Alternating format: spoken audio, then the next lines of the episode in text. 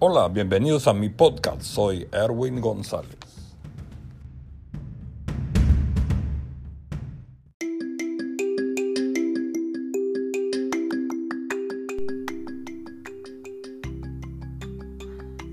Matando a los gigantes. Cuando David se enfrentó a Goliat, sus posibilidades se veían un poco prometedoras.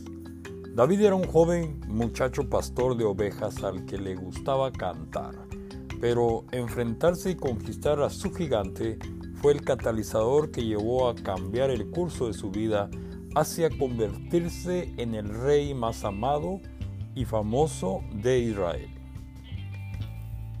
Entonces, ¿qué gigantes tienes que enfrentarte tú hoy día? ¿Te das cuenta de que estos gigantes podrían ser los catalizadores para cambiar tu vida?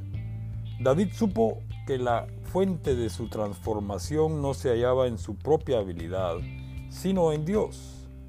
Por eso declaró con valentía, Tú vienes a mí con espada, lanza y jabalina, pero yo vengo contra ti en el nombre del Señor de los ejércitos, Dios de los escuadrones de Israel, a quien tú has desafiado. El Señor te entregará hoy en mi mano. 1 Samuel 17:45. David no estaba dispuesto a permitir que el gigante tuviera la victoria. Él tenía la motivación para derrotarlo y aprovechó la oportunidad. Al igual que David, si tú pones tu confianza y esperanza en el Señor, como la fuente de tu cambio y permites que la sangre redentora de Jesús te cubra, el Espíritu Santo te va a empoderar para que puedas cambiar y derribar los gigantes que amenazan con tenerte de rehén, alejado del destino que Dios te ha dado.